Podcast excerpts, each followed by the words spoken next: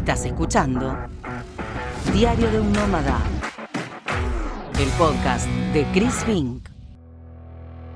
Buenas, buenas, ¿cómo estás? Soy Chris Fink, especialista en marketing digital y nómade digital. Y en este episodio de mi podcast te quiero comentar cómo me preparé y me preparo hoy día para ser nómade digital y para estar cambiando de ciudad en ciudad. Don't wait for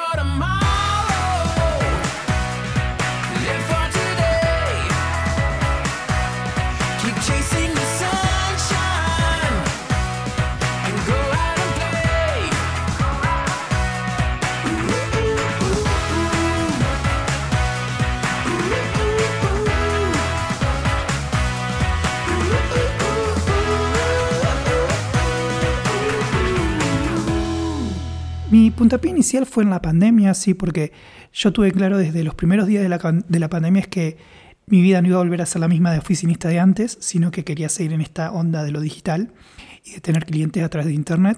Y lo primero que definí o pensé fue qué destino me gustaría conocer, sí, en esta onda. El primero fue, bueno, Buenos Aires para probar. Entonces yo me fui a vivir un, un mes a Buenos Aires a un BRB y ahí tuve como mi primera experiencia. Pero después yo dije, bueno, de Europa me gustaría conocer en España, Madrid, Barcelona, Francia, París, Venecia, Roma.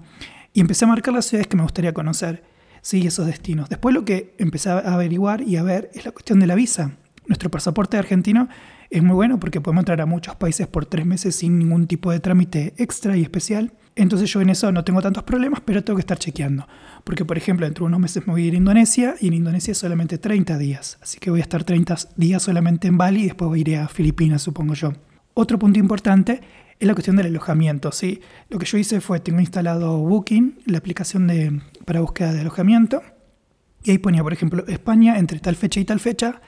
Y cuando le daba a buscar, después ponía eh, ordenar por precios más bajos. Entonces entraba a mirar uno por uno. Y ahí hay como dos cuestiones claves que siempre miro. Uno, si tiene un espacio cómodo para trabajar. Y eso lo veo mucho en las fotos, ¿sí? o en los comentarios también, en las reviews.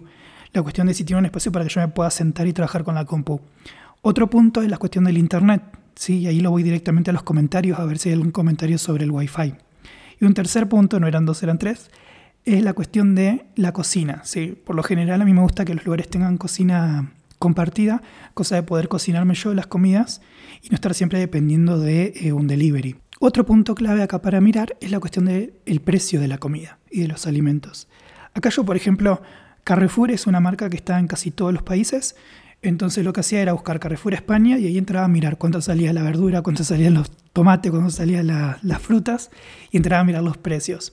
Y después también miraba mucho en las aplicaciones de eh, comidas y me descargaba, buscaba aplicaciones de delivery en tal lugar y me descargaba la aplicación y estaba chequeando. Todo esto para tener una, un pantallazo previo antes de viajar de cuánto iba a gastar en ese lugar. Otra cuestión es el transporte, ¿sí? el precio del avión ida hasta Europa es por ahí lo más caro a la hora de pensar viajar para Europa, pero si uno va a viajar por Argentina, por ejemplo, cuánto te sale el bus o el colectivo para ir a tal lugar al que querés eh, ir a conocer. Y también el transporte dentro de esa ciudad, ¿sí? cuánto sale el metro, cuánto sale los buses públicos o cuánto sale un taxi en ese lugar. Y también es clave a esta hora de pensar en disfrutar y conocer la ciudad, los precios de las atracciones porque por ahí a mí me tocó que quería conocer Madrid, España, eh, perdón, eh, Barcelona, Francia, eh, París y en Italia Roma y Venecia son lugares muy caros y las atracciones son caras. Entonces yo entré a chequear primero qué me convenía, si comprarlas una por uno o hacer algún pack de atracciones, que ahí vienen tarjetas para eso. Entonces también veré la cuestión de los precios de atracciones. Y este como proceso de armar mi presupuesto lo voy revisando cada vez que defino cambiarme de ciudad. Si yo en un mes me voy a ir a Tailandia, hoy día estoy en la India, sigo en, el, en Manali, en el norte de la India, voy a ir a Bangkok y ya estoy mirando cuánto me sale el alojamiento, cuánto sale la comida, cuánto sale el transporte para ir sabiendo y no encontrarme en ese lugar sin internet o con algún problema y que no pueda resolverlo. Saben que yo hace un año y tres meses que soy nómada digital y voy cambiando, yo voy recorriendo como 15 países y voy cambiando de, de ciudad en ciudad.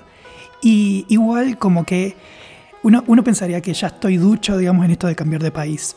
Pero cada vez es como distinto y complicado porque depende mucho de la cultura de ese país de destino, ¿no?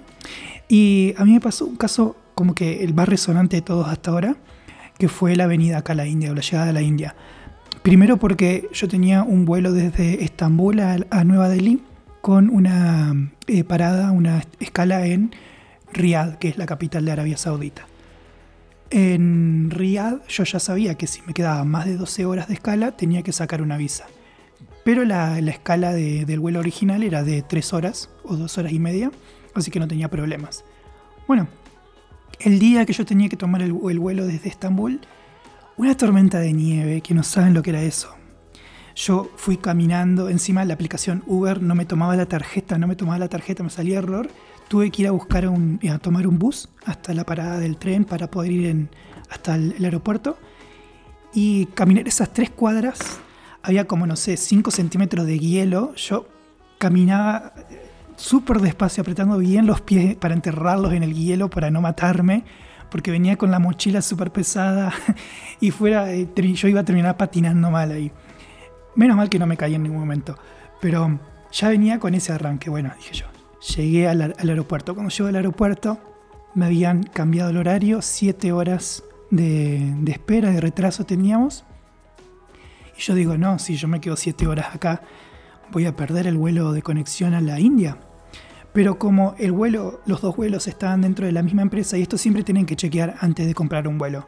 Si ustedes van a tener un vuelo que tiene conexión con otro y son de distintas empresas, digamos que lo compraron por distintas páginas o en distintas, distintas aplicaciones, tienen que tener cuidado de cuánto tiempo tienen entre un vuelo y otro. ¿Por qué?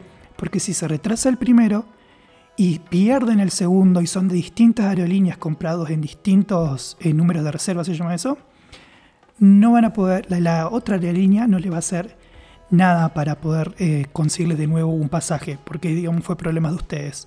En cambio, si ustedes tienen todos los vuelos en el mismo número de reservas, es decir, con la misma empresa, o con la misma aerolínea o el mismo sistema, entonces sí, digamos, la aerolínea o el sistema se encarga de conseguirte otro pasaje. Por eso siempre tienen que tener cuidado con el tema de la duración de las, de las escalas. Yo como era la misma aerolínea, Flynas, ellos me hicieron el cambio. Pero claro, el cambio era para el otro día.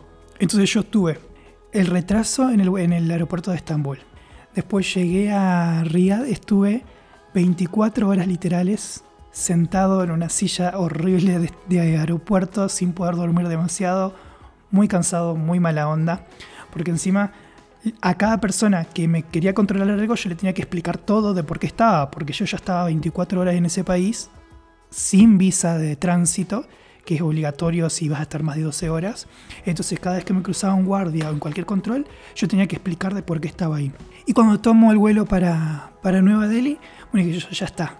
Bueno, llego a Nueva Delhi, llegamos de madrugada, yo tenía que esperar a la mañana para tomarme el transporte público porque literal intentar tomar un tuk-tuk, que son los taxis de acá en moto, o un taxi, es muy complicado porque te quieren estafar, digamos. Y hay que entrar a regatear y yo la verdad que no, no me sale a regatear.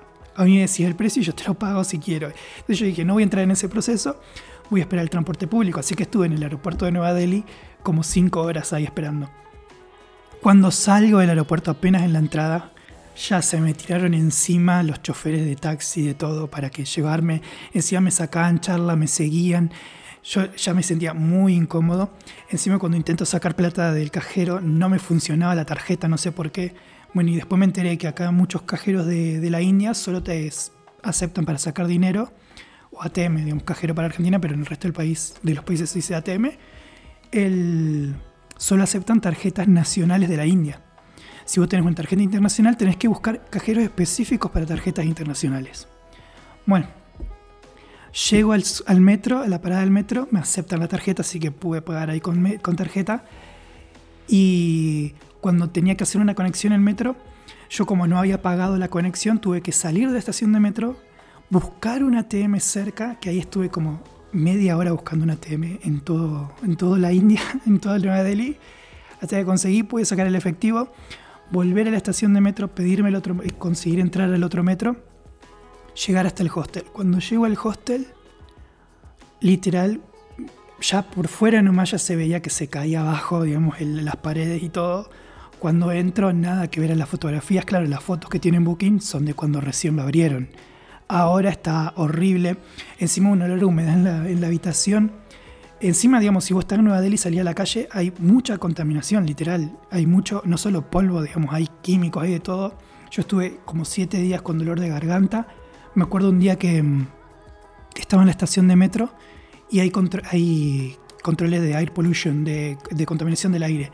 Y el televisor decía, la pantalla decía en rojo, no me acuerdo qué número, y abajo te decía, eh, exposiciones prolongadas a, este aire puede ocasionar enfermedades a largo plazo, no sé qué. Y yo tipo, esta gente vive acá todos los días con ese aire así contaminado. Pero bueno, el aire, el aire contaminado más la humedad en la habitación me hicieron percha la garganta y estuve complicado unos días. Encima lo del hostel, encima yo venía de casi tres días o dos días y medio estando en aeropuertos durmiendo mal. Así que este, la llegada a la India fue súper complicado. La ciudad de Nueva Delhi no ayudó demasiado porque también me cayó mal porque yo salía a la calle y me ponía de mal humor porque los vendedores ambulantes, la gente pidiendo plata y todo, los taxistas que te querían subir a su tuk-tuk, eh, fue, fue algo que me hizo sentir muy mal. Pero, digamos, yo, por otro lado, como que me, no sé si me sentía tranquilo, pero sí había una cuestión ahí de que yo estaba seguro de que, bueno, por más que el hostel no me gusta, yo ya lo reservé por tres días, eh, así que estos tres días estoy acá, lo voy a pasar acá como pueda. Yo siempre decía, ya sé cómo se toma el metro, ya sé que me aceptan la tarjeta en algunos lugares, en otros sé que tengo que pagarlo con, con efectivo. Entonces yo ya en mi cabeza ya tenía l- como que esa tranquilidad, entre comillas, o seguridad que me daba, o la confianza que me daba, el haber hecho el presupuesto antes y toda la investigación del, del destino previo. Entonces yo tenía bastante claro en mi cabeza qué es lo que tenía que hacer, inclusive a qué otro hostel iba a ir, porque ya había visto antes de llegar a Nueva Delhi qué hostel elegir si me pasaba algo de este estilo. Por eso es clave siempre, antes de largarse a viajar, planificar. Sentarse y planificar, armarte un Excel con todos los gastos posibles y eh, dejar también un poco de, de presupuesto para cualquier eventualidad que surja. Principalmente, siempre la, la recomendación es que tengas ahorrado el valor del pasaje de vuelta a tu país, en el caso de la Argentina, y por las dudas si llega a pasarte algo que tengas que pagar, muchos seguros médicos te hacen pagar primero una parte y después ellos te devuelven, entonces es, importante que siempre tengas algo, algo ahorrado.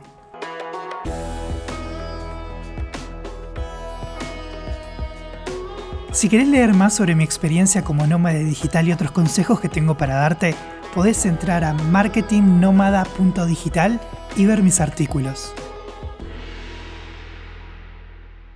Lo primero que tenés que hacer cuando decidís ser nómada digital es armar tu presupuesto como nómade. Esto de ver a qué destinos te gustaría ir, ver el tema de la visa, ver cuánto sale el alojamiento, ver el tema del precio de la comida, el transporte, las atracciones, si tenés que pagar seguro médico, cuánto sale y cualquier otro trámite que tengas que hacer para poder estar en ese lugar.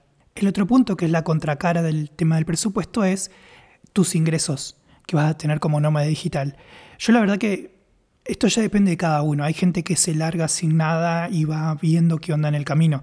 Yo, en mi caso, que soy un poco más estructurado y necesito como esa confianza o seguridad que me da la estructura o el presupuesto, antes de salir de Argentina ya tenían claro quiénes eran mis clientes y ya tenía ingresos eh, garantizados, entre comillas, por un tiempo para poder viajar y, y trabajar. Además, ya había ahorrado varios meses, entonces tenía muchos ahorros y los primeros meses yo gastaba lo que me ingresaba por mis clientes más mis ahorros. Porque además lo que me pasó fue que cuando decidí ser nómada digital y, venirme a Europa, algunos clientes se cayeron, principalmente los que necesitaban mucha cuestión física mía y presencia mía en Argentina. ¿Sí? Entonces ahí yo dije, bueno, pierdo esto, tengo que conseguir tales otros, pero por estos meses me puedo eh, garantizar mis ingresos a través de mis ahorros también.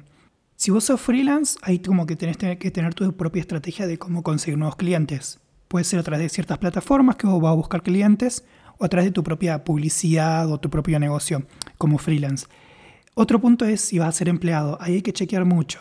Yo conocí a un chico de España, en Turquía lo conocí, que él estaba trabajando en relación de dependencia con una empresa ahí de, de España, en realidad, bueno, una empresa estadounidense, pero que tenía sede en España, pero como que él no podía decir en la empresa que estaba viajando porque antes de viajar tendría que pedir un, per- un permiso, se lo tiene que autorizar por el tema del seguro médico y un montón de cuestiones. En Argentina pasa lo mismo. Hay muchas proposiciones, hoy búsquedas laborales que te dicen en remoto, pero son en remoto solo dentro de la Argentina.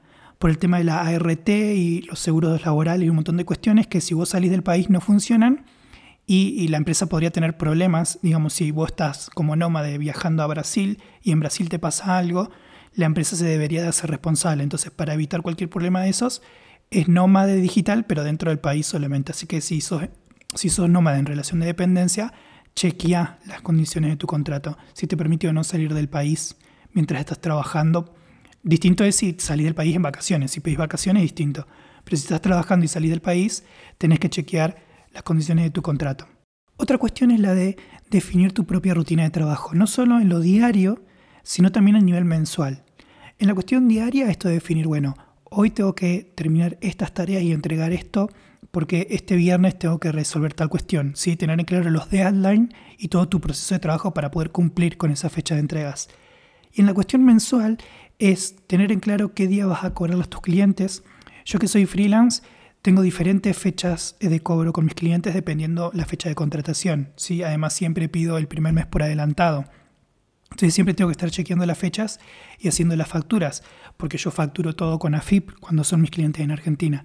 Entonces siempre tengo que estar chequeando esa cuestión y no perderme de, de vista eso, porque supongamos que me olvido de cobrar algo y después tengo que pagar algo y estoy con un problema de flujo de efectivo. Entonces es importante siempre ir chequeando las fechas de pago, fechas de cobro a tus clientes y las fechas de pago del alojamiento, de la comida, lo que fuera. Entonces siempre hay que armarse ahí un- una cuestión de flujo de caja, un flujo de efectivo y aprender un poco de finanzas personales, porque si no te lleva puesto esa cuestión. Otra cuestión al definir tu destino y ya cuando tengas en claro las fechas en las que vas a ir, es revisar la cuestión del clima y la cuestión de si hay algún problema climático o lo que fuera. Por ejemplo, acá en la India yo sabía que ahora en el norte hace frío y que es bastante seco el país en estas fechas, porque después, más adelante llega la época de los monzones, creo que se llaman, que son como tormentas todo el tiempo y que es muy complicado eh, la vida en la India en esa época. Entonces tener en claro eso, digamos. Saber también que en Europa en época de calor, en época de verano, que es en agosto, hace mucho calor. ¿sí? Y lo mismo pasa al revés. Si vas en diciembre hace mucho frío. Entonces tener en cuenta las cuestiones del clima y también si hay alguna cuestión de seguridad, no solo seguridad, digamos, en términos policiales, de delincuencia y esas cuestiones, sino también en seguridad en cuanto a si, por ejemplo, en, en Estambul hay riesgo de eh, terremoto. Sí, entonces yo tenía que estar preparado para eso. En otros lugares, bueno, acá en la India, estoy en los Himalayas, en los Himalayas y toda la región montañosa es eh, como que está pre- tiene predisposición a los terremotos. Entonces tengo que estar pensando de que, bueno, ojalá no pase, pero si pasa, ¿qué hago? ¿Sí? Yo tengo que ser responsable de que si me viene a un lugar en donde la gente ya sabe o ya se sabe que puede pasar tal cosa, estar preparado para saber qué hacer en esos casos y que no me tome desprevenido si llega a pasar algo. Obviamente que uno no, no va a estar todo el tiempo preocupado y con miedo de eso, pero saber de antemano qué hacer en esos casos te va a dar como un poco, entre comillas, de tranquilidad cuando suceda y tengas que salir corriendo ah, para poder refugiarte. Y el último punto que te quiero recomendar si estás pensando en ser nómada digital es desarrollar la empatía y el respeto por el otro. Porque hay una cuestión de que cuando uno va a otro país, ¿sí? como turista, por lo general uno sigue siendo argentino una semana y después vuelve, entonces no, no piensa en nada, digamos. Ni siquiera está interesado por ir a aprender el idioma o cómo ve esa perso- es- en ese lugar. En cambio, el ser nómada digital y estar un mes, 15 días, ponele, en cada ciudad, es necesario que al menos aprendas a decir hola, chao, gracias en el idioma de ese lugar, pero también a respetar cómo es la gente en ese lugar. Sí, a mí me pasó en Estambul. En Estambul fue la primera vez que vi chicas vestidas con la burka, ese vestido negro completo. Y fue como raro para mí porque yo soy de Occidente, estamos por ahí en Argentina, estamos lejos de todo lo que es el Islam y, no, no es común, entre comillas, ver gente de esta religión o que se viste de esa forma. Y de pronto me sorprendió verlo así caminando en la calle como si nada. Pero yo sabía que no hay que mirar demasiado porque el varón que está al lado de esa chica se puede enojar con uno. Entonces siempre, más allá de que uno, yo no estoy de acuerdo en eso, pero tampoco voy a estar molestando a estas personas. Sí, porque al fin y al cabo yo soy alguien de paso que viene y se va. Y ahí hay una cuestión que eh, seguramente lo toque en algún otro episodio con algún invitado, más de- re- hablando desde el punto de vista de la antropología. Pero hay una cuestión de que si vos no podrías en un lugar en donde tratan a las mujeres como un objeto de cierta manera, en donde tratan a los animales de cierta manera, en donde tratan a los niños de cierta manera, porque hay lugares en donde el trabajo infantil está bien visto y está regulado por la ley inclusive. donde no puedes expresar libremente tu eh, sexualidad, porque hay lugares en donde, bueno, acá en la India, hasta hace algunos años atrás, ser gay era sinónimo de ir a prisión, porque estaba la ley que lo prohibía. Entonces, si no estás dispuesto a ceder en ciertas cuestiones o en quedarte callado frente a ciertas cuestiones, entonces mejor no ir a esos lugares, porque inclusive hablar mal de esas costumbres puede ser pena de cárcel, ¿sí? Y, lo- vemos en países extremistas como eh, Rusia, digamos, que ahí hablas mal de- del gobierno o lo que fuera y te pueden meter preso sin problemas. Pero bueno, por ejemplo, en Turquía hay una ley de que el presidente puede bloquear cualquier sitio web que atente contra la moral y la religión. Y así bloquea cualquier sitio web que para ellos atente su moral o su interés común. Entonces hay que tener cuidado, en realidad más que cuidado, respeto, respeto por las costumbres del lugar. Y obviamente que si uno no está de acuerdo con eso, puedes alzar la voz, pero alzar la voz en tu país o en lugares en donde sepas que vas a ser escuchado. Porque venir a un país y empezar a criticar la gente de ese país eh, es complicado porque posiblemente nadie te presta atención porque para ellos es lo normal y lo común, pero a su vez es inseguro porque te pueden llegar hasta meter preso. Por eso hay que tener cuidado y hay que tener respeto por las otras personas y las costumbres y las culturas de esa persona. Saben que ser argentino y tener pasaporte de Argentina me da una seguridad y una tranquilidad yendo y cambiando de país que no sé si todos los países lo tienen. Primero porque nuestro pasaporte nos permite entrar a un montón de países sin la necesidad de hacer ningún trámite y por lo general son 90 días, aunque en otros lugares son 30. Pero también pasa algo, una cuestión emocional, que por ejemplo me ha pasado cuando entré por migraciones de Estambul a, Grecia, a Atenas, a Turquía y Grecia no se quieren mucho. No están en guerra porque pertenecen los dos a la OTAN. ¿sí? Entonces por eso creo que no están en guerra. Pero mm, cuando llego, llegamos a la parte de migraciones, a todo el mundo le hacían preguntas de a dónde se iba a quedar, que cuándo era el vuelo de salida del espacio Schengen, que cuánta plata traía, inclusive algunos se lo llevaba a la policía, tipo alerta aeropuerto. Y cuando llego yo, el señor que estaba muy mala cara antes de atenderme a mí, ve mi pasaporte de Argentina y se empieza a reír y me dice, ah, River Plate, me dice. Y yo le digo, no, no, Boca, ok, me dice, go, go. Y no me pidió nada, nada de nada. Ni siquiera el, el- el vuelo de salida o el, el pasaje de salida. También me pasó acá llegando a la India, en migraciones, eh, cuando a todo el mundo le pedían el papel de la visa, el papel del pago, el papel del alojamiento, el papel del vuelo de salida, le pedían muchos papeles a todos y además tenías que pasar todos los dedos en una maquinita para que tomen las huellas. Cuando llego yo, me dice el señor, ok, ok, chequea el, el- pasaporte, chequea la hoja de la visa, me, me sella el pasaporte y me dice, ok, go. Y yo le muestro los dedos y le digo, ah, and the fingers. Me dice, no, no, no, you can go. Entonces no me pidió nada. Entonces está bueno esto ya desde, desde el vamos, eh, sirve para entrar a los países el pasaporte, pero también la relación con cualquier otra persona de cualquier otro lugar. Cuando decís que sos de Argentina, la gente sonríe, está contenta, más ahora que ganamos el Mundial, y empiezan a hablarte de Messi, de Maradona. Inclusive hay gente, me pasó en Turquía, que me mencionaban futbolistas que yo... Me, me suenan los apellidos, me suenan, yo no soy muy futbolero, me suenan los apellidos, pero hay gente ya de hace varios años atrás. Y la gente lo sigue pensando y lo sigue viendo, obviamente porque muchos argentinos han estado por Europa, han estado en, otros países jugando. Pero fíjense cómo ser argentino, la verdad, hoy día es una ventaja a la hora de ir viajando por el mundo. ¿sí? Entonces, está bueno, está bueno ser argentino, más allá de que tenemos una cuestión ahí con el dólar en el país, pero en cuestiones humanas y en cuestiones de las relaciones con otras personas, sirve mucho, sirve mucho ser argentino y tener pasaporte de nuestro país. Y el último consejo que me gustaría dar y que me gustaría dejar es que hay que animarse. Hay que animarse, uno puede planificar un montón de cosas, pero después el paso eh, que tiene que dar es el de dar el paso y empezar a viajar. Porque eh, por ahí la idea de un nómada digital está muy idealizada, como que es algo caro y que simplemente estar en la playa tirado, eh, mandando mails o haciendo cosas así sencillas. Cuando en realidad, por lo general no se cuentan las cosas malas que pasan. Si yo no empiezo a contar todo lo malo que me ha pasado en este viaje, podemos estar eh, cinco horas charlando porque me ha pasado de todo. Hay cosas que yo digo, en Argentina jamás me pasaría esto porque yo soy una persona grande y de pronto va y me pasa en un lugar por, no prestar atención. Pero hacía un montón de cosas, ¿sí? Y pasé mucho tiempo mal y con ba- baja energía y aprendí a gestionar, a gestionar mis emociones. Pero eso no quita el hecho de que eh, me encanta el camino que estoy recorriendo, me encanta lo que estoy haciendo y con sus cosas buenas y sus cosas malas voy aprendiendo, ¿sí? Y todo el tiempo me animo, me animo a más. Sí, me animo a, a buscar otros lugares, a recorrer otros destinos, a viajar solo por lugares súper lejos de mi casa, súper lejos de mi familia.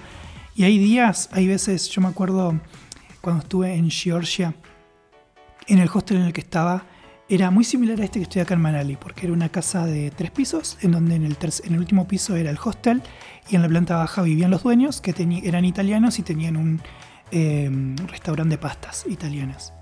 Me hizo acordar tanto a mi familia en Concordia, no por lo italiano, sino porque el- la familia me, me hacía comer con ellos. eh, yo me levantaba a la mañana y la, la señora amasaba las pizzas y las pastas y qué sé yo. A su vez, había otra señora que era muy parecida a mi mamá. Entonces, de pronto yo me encontré extrañando mucho mi casa y sintiendo que quería volverme a Concordia ya para porque extrañaba demasiado. Pero aprendí a gestionar también eso y de pronto me empecé a conectar mucho más con mi familia en ese tiempo porque lo necesitaba. Entonces es un proceso de aprendizaje, es un proceso de animarse y aprender un montón y saber que todo va a pasar. Sea bueno, sea malo, va a pasar, pero lo importante es qué tenemos que hacer o qué vamos a hacer cuando eso ocurra. Don't wait for tomorrow. Live for today. Keep on chasing the sunshine